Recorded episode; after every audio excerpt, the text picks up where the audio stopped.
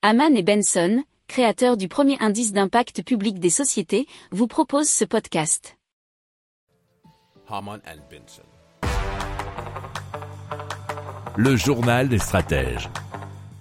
Allez, on va vous parler de pénurie. Hein, c'est pas la première fois puisque vous entendez ce mot euh, assez souvent maintenant et dans divers domaines. Alors là, ça serait dans les métaux.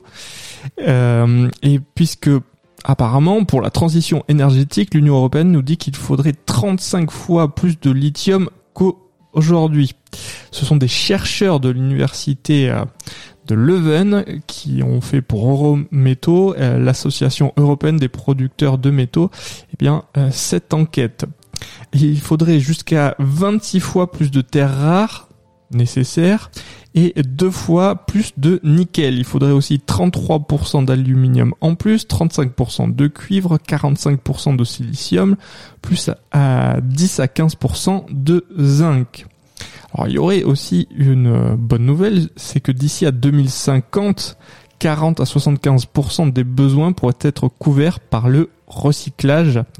Mais pour cela, il faut que l'Europe investisse assez rapidement dans des infrastructures et relève les taux de recyclage obligatoires, nous dit la même enquête. Alors, euh, dans l'intervalle, hein, donc 2050, c'est pas tout de suite quand même, on s'expose à des manques critiques sur les 15 prochaines années. Donc on risque des ruptures ou des hausses de prix pouvant ralentir la transition énergétique. Alors le territoire européen pourrait aussi couvrir 5% à 55% de ses besoins de 2030. Hein. Vous voyez que la fourchette est quand même assez épaisse.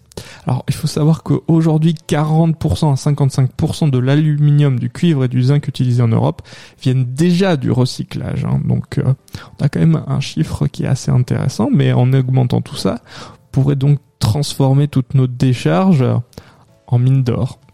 Si vous aimez cette revue de presse, vous pouvez euh, vous abonner gratuitement à notre newsletter qui s'appelle La lettre des stratèges, LLDS, qui relate, et cela gratuitement, hein, du lundi au vendredi, l'actualité économique, technologique, énergétique, mais aussi de l'hydrogène, et puis de tout ce qu'on trouvera super intéressant pour votre vie.